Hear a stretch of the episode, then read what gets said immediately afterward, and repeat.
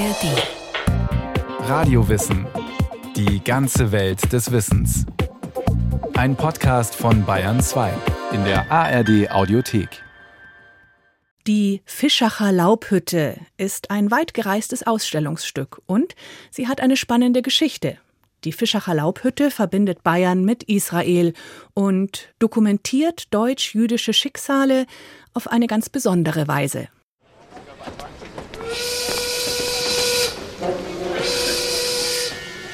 Der Münchner Hauptbahnhof. Ein Tag im Jahr 1937. Reisende wuseln zu ihren Bahnsteigen. Abschiede aller Orten. Herzlich hier, wehmütig dort. Eine Mutter mit fünf Kindern und schwer beladen erregt Aufmerksamkeit. Bertha Frenkel ist Jüdin. Bald wird sie den Zug nach Triest besteigen, um dann per Schiff nach Palästina auszuwandern ob ihres sperrigen Gepäcks argwöhnisch beäugt von der allgegenwärtigen nationalsozialistischen Ordnungsmacht. Und dieser Polizist beobachtete sie eine Weile, wie sie ihre Sachen in einer riesigen Holzkiste verstaute. Er ging zu ihr und fragte Bertha Frenkel, warum schleppen Sie diese riesige Holzkiste in die neue Heimat? Und sie antwortete, Dort in der Wüste gibt es kaum Bäume. Ich brauche dieses Holz, um mir dort in Israel ein neues Haus zu bauen. Der neugierige Polizist gab sich zufrieden und ließ ab von Bertha Frenkel. Dadurch entging ihm, Überlieferungen zufolge, der wahre Charakter der vermeintlichen Frachtverpackung.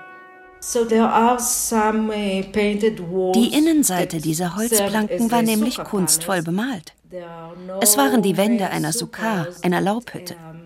Es war sehr mutig, sie so außer Landes zu schmuggeln, denn damals hatten die Nazis den Export von Kulturgütern bereits untersagt.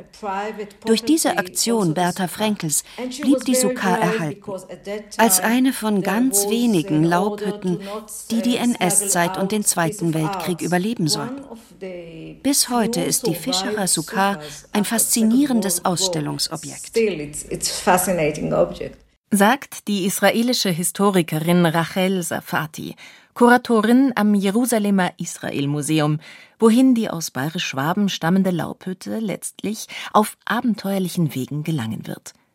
Mit Objekten wie der Fischacher Laubhütte beschäftigt sich auch die Ad-hoc-Arbeitsgruppe Judentum in Bayern in Geschichte und Gegenwart der Bayerischen Akademie der Wissenschaften in einem Teilprojekt namens Spurensuche. Doch was ist das überhaupt, eine Laubhütte? Und welche Rolle spielt eine Sukkah in der jüdischen Kultur und Religion? Ja, in der Bibel ist es unter den vielen Geboten, die man dort findet, ein Gebot. Und ihr sollt sieben Tage in Hütten wohnen. Das soll an den Auszug aus Ägypten und die Rückkehr ins Heilige Land erinnern. Erklärt der Kulturwissenschaftler Bernhard Purin. Er leitet das Jüdische Museum in München. Darum gibt es jedes Jahr im Herbst das Laubhüttenfest, wo man aus seinem Haus quasi auszieht und im Garten oder vor dem Haus oder auf dem Dach oder auf dem Balkon, wie auch immer, eine Holzhütte aufstellt, die als besonderes Merkmal hat, dass sie kein Dach hat, sondern nur ein Gitter auf dem Laub liegt. Die Laubhütte wird eine Woche lang aufgestellt. Äh, vom 15. bis 21. Tag im jüdischen Herbstmonat Tischri. Hier geht es ja um Erntedank, vor allen Dingen dann aber um Gastfreundschaft. Diese einmal ganz konkret im Kreis der eigenen Familie, aber auch enge Freunde werden eingeladen ergänzt der Münchner Archäologieprofessor Bernd Pefgen, der die Ad-hoc-Arbeitsgruppe Judentum in Bayern in Geschichte und Gegenwart leitet. Und dann gibt es aber auch den höheren äh, Sinn. Man lädt auch Abraham, Isaac, Jakob, Moses, Aaron, Josef und David ein. Man feiert nicht nur, besinnt sich, bekennt sich zum jüdischen Glauben.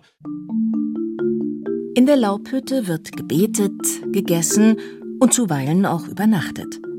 Was in unseren Breiten zuweilen empfindlich kalt werden kann, wenn das Laubhüttenfest dem jüdischen Kalender gemäß in die zweite Oktoberhälfte fällt. Hierzulande nutzt und nutzte man daher auch Dachböden mit zum Himmel offenen Luken als Laubhütten. Doch auch die traditionellen, mobilen Holz-Sukkot waren verbreitet, erklärt Bernhard Purin. Diese boten ein Erscheinungsbild, ähnlich wie man sich heute Gartenhütten vorstellen kann, die außen ganz einfach waren mit Fenster und der Tür und innen aber eben sehr oft reich bemalt waren mit Bildern, die auf die Feiertage, aufs Laubhüttenfest Bezug nehmen. Man hat großen Wert auf diese Laubhütten gelegt und die auch sehr schön ausgestaltet. Wohlhabendere Juden beauftragten Maler, um die Innenseiten der Laubhütten künstlerisch auszuschmücken. Wie etwa der Kaufmann Jakob Deller aus Fischach, einem Dorf gut 20 Kilometer südwestlich von Augsburg. Dort, im ländlichen Bayerisch-Schwaben, waren Juden von christlichen Grundherren aus wirtschaftlichen Motiven angesiedelt worden, erklärt der Augsburger Mittelalterexperte und Universitätsprofessor Klaus Wolf.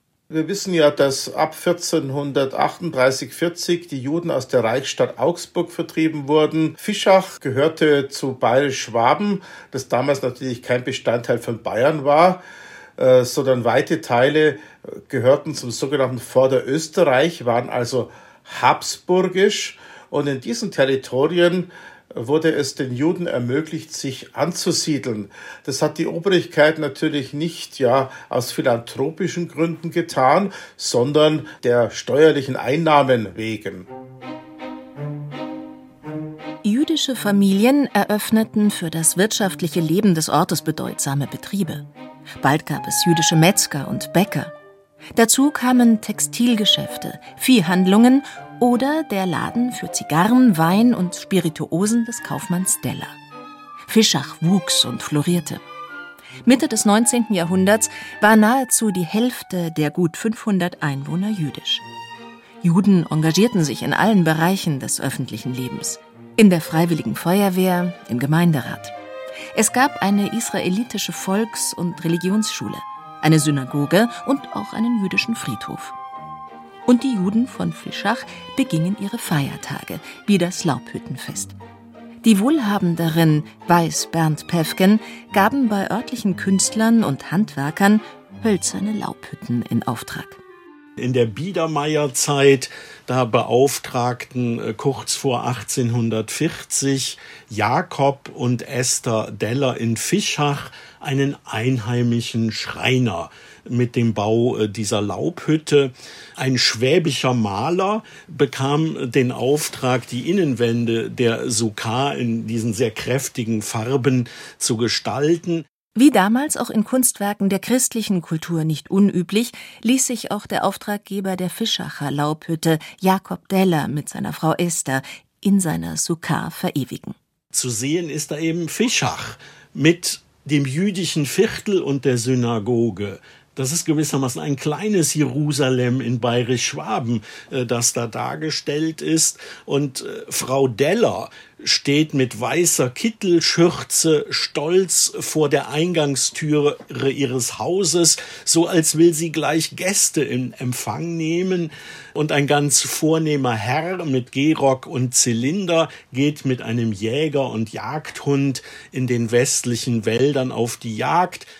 Klaus Wolf Professor für deutsche Literatur und Sprache in Bayern und Vorsitzender der Synagogenstiftung im schwäbischen Ichenhausen, ergänzt. Ja, das ist so die Zeit zwischen Wiener Kongress und 1848. Das ist hier wunderbar eingefangen und es ist in dieser Form, will ich sagen, einzigartig. Es ist ein ganz wichtiges Zeitdokument und auch ein wichtiges kunstgeschichtliches Dokument. Die Darstellungen sind einerseits eingebettet in die örtliche Umgebung sehr typische Volkskunst aus dieser Region Deutschlands.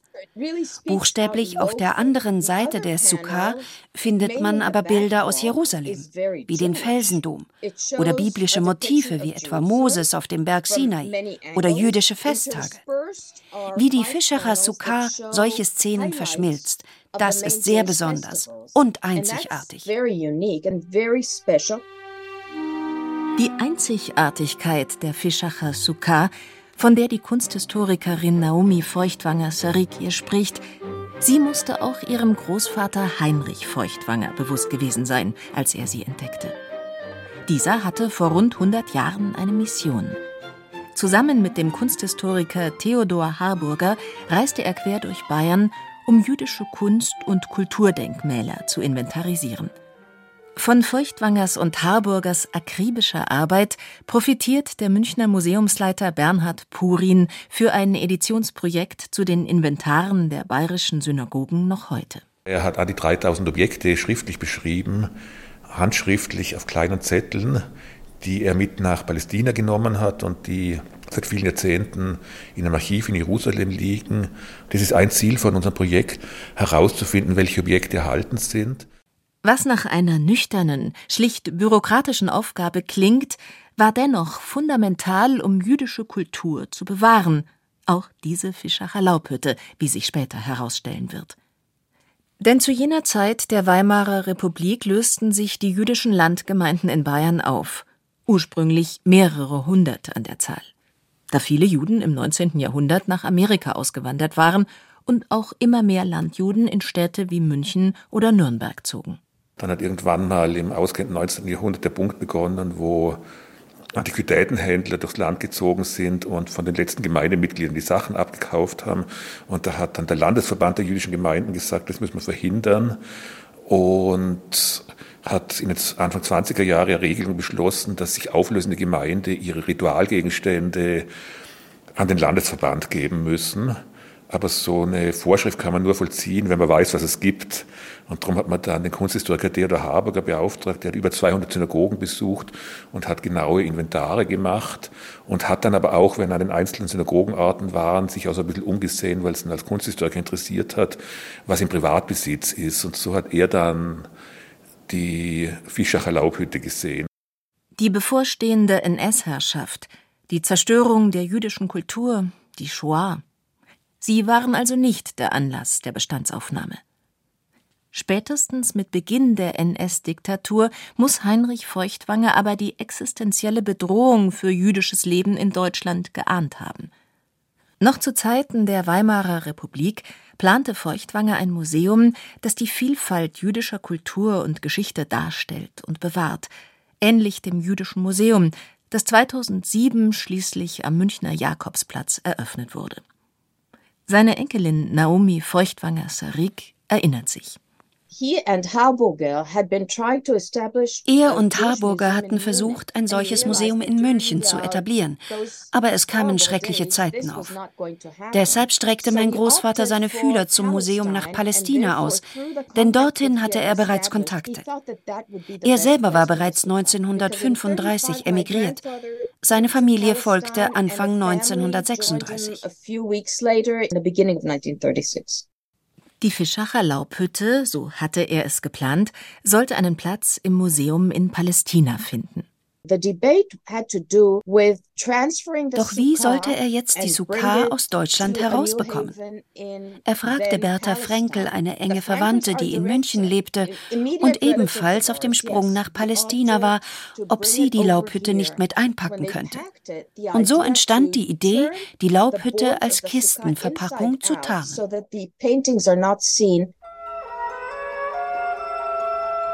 Es sollte noch bis 1937 dauern, bis die Fischacher Sukkah ins damals britische Mandatsgebiet Palästina gelangte.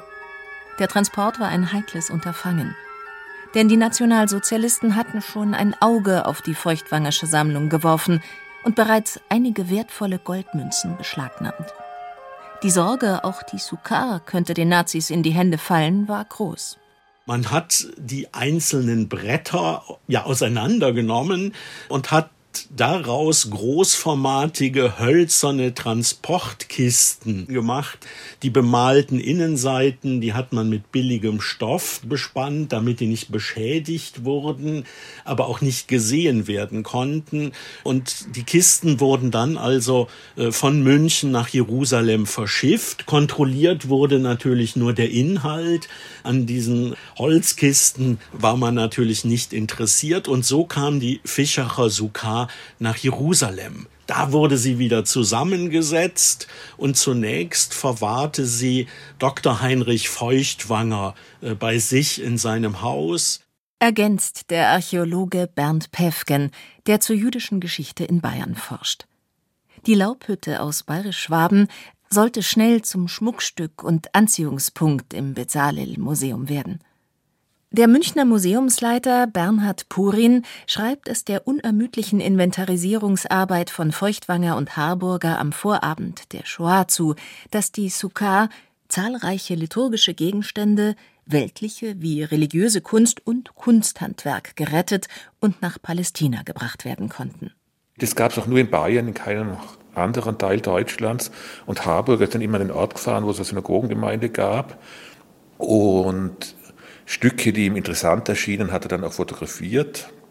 Und wir haben schon vor fast 25 Jahren die Fotos veröffentlicht, so circa 800, und wo wir jetzt schon so langsam und mit Erstaunen feststellen, dass sich doch relativ viel erhalten hat. Wie die Fischacher Laubhütte, deren wechselvolle Geschichte mit ihrer Ankunft in Palästina noch lange nicht zu Ende erzählt ist. Für Naomi Feuchtwanger Sarik ist diese Geschichte auch eine Familiengeschichte die Sukkah aus Schwaben. Sie ist der Enkelin von Heinrich Feuchtwanger seit ihrer Kindheit präsent. Ich erinnere mich an lebhafte Diskussionen, als ich ein kleines Mädchen war. Ich habe nicht viel verstanden, aber es ging wohl darum, ob man die Sukkah noch einmal nach Deutschland transportieren sollte. In Köln war für das Jahr 1964 eine Ausstellung von jüdischem Kulturgut geplant, bei der die Fischacher Laubhütte gezeigt werden sollte. Mein Vater, damals Kurator im Bezalel Museum, wo die Sukkah ausgestellt war, war vor allem aus konservatorischen Gründen dagegen, denn sie war in relativ schlechtem Zustand. Die Fischacher Laubhütte erneut auf Reisen nach Deutschland zu schicken, das war für Heinrich Feuchtwanger aber auch aus einem anderen Grund problematisch, sagt seine Enkelin. Als Jude, der vor den Nazis geflohen war, war er der Meinung, dass aus Deutschland gerettete jüdische Kulturgüter nicht mehr dorthin zurückkehren sollten. Er hat sich dann letztlich doch gebeugt. Er konnte überzeugt werden davon, dass mit einer erneuten Reise dieser Sukkah nach Deutschland quasi eine verbindende Brücke gebaut werden könnte. Mein Großvater wollte dieses Zeugnis des Judentums all dem Hass, all der Entfremdung entgegenhalten. Und er reiste zur Vorbereitung der Ausstellung Anfang der 60er Jahre dann auch selber in die Bundesrepublik. Diese Reise war sehr schwer für ihn und möglicherweise emotional zu anstrengend. Er ist kurz danach gestorben. Heinrich Feuchtwangers Sorge um die Unversehrtheit der Fischacher Sukkah, sie sollte sich letztlich als berechtigt herausstellen. Die Ausstellungsmacher in Köln haben quasi als Dankeschön eine Restaurierung der Laubhütte vorgenommen. So kam es zu diesen, sagen wir mal, unprofessionellen Veränderungen der Fischacher Sukkah. Weiß die Jerusalemer Kuratorin Rachel Safati. Ich habe eine neue Farbschicht entdeckt, die viele Fehler enthielt. Farben wurden von hell nach dunkel und von dunkel nach hell verändert. Veränderungen, die zunächst unbemerkt blieben, sagt die Kunsthistorikerin Naomi Feuchtwanger Sarik. Es erstaune sie, dass die Verschlimmbesserung der Malereien bei einem so bekannten Objekt das zudem als Leihgabe in anderen Museen ausgestellt war, zunächst niemandem auffiel. Naomi Feuchtwanger Sarik veröffentlichte zwar 1988 eine Forschungsarbeit zur Sukkah aus Fischach und deren schicksalhafter Historie. Dass die Laubhütte vor Jahrzehnten unsachgemäß übermalt worden war, das fiel indes erst Mitte der Nullerjahre auf. Damals wurde die Sukkah abgebaut, um sie während der Renovierung des Museums routinemäßig einer Überholung zu unterziehen. Ursprünglich wollte man nur das Holz konservieren. Es war dann ein großer Schock, als man bei der Reinigung der Paneele entdeckte, dass es unter der oberen Farbschicht eine weitere gab. Die weit gereiste Fischacher Laubhütte ging daher erneut auf große Fahrt diesmal auf Erholungsurlaub sozusagen. Ja, die Sukkah und ich, wir haben dann eine nette Zeit zusammen in Frankreich verbracht. Aber im Ernst, Israel ist ein sehr junger Staat. Wir haben daher keine Tradition und Erfahrung mit Holzmalerei. Deshalb haben wir ein Labor im Ausland gesucht und eines in Westfrankreich gefunden.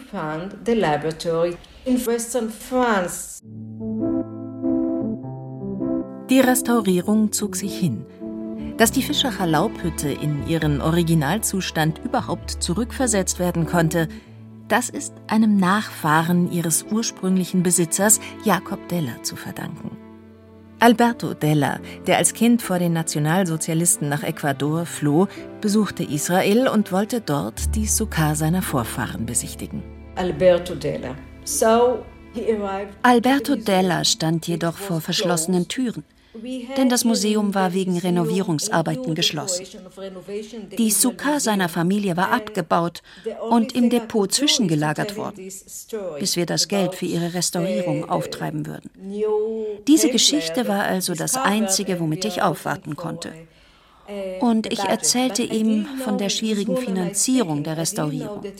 Ich wusste damals nicht, dass Della sehr wohlhabend ist und sich bereits einen Namen als Mäzen der Hebräischen Universität hier in Jerusalem gemacht hatte.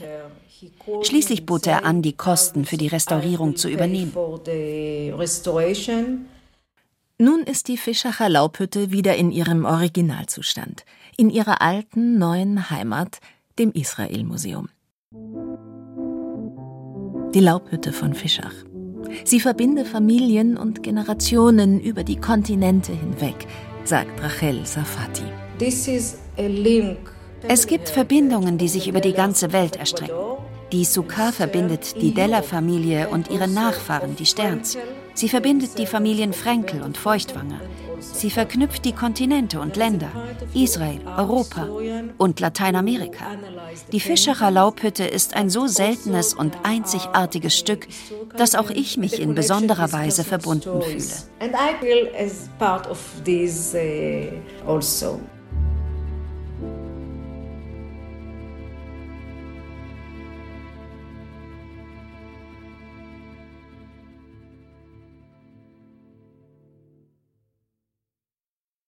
Die Geschichte der Fischacher Laubhütte, ein Radiowissen von Lukas Grasberger. Danke auch an die Ad-Hoc-Arbeitsgruppe Judentum in Bayern in Geschichte und Gegenwart der Bayerischen Akademie der Wissenschaften für die wissenschaftliche Beratung. Wer noch mehr in dem Bereich hören will, nicht nur, aber auch bayerisches und deutsches Judentum, Tipp der Radiowissen-Podcast History, alles Geschichte in der ARD-Audiothek und überall, wo es Podcasts gibt.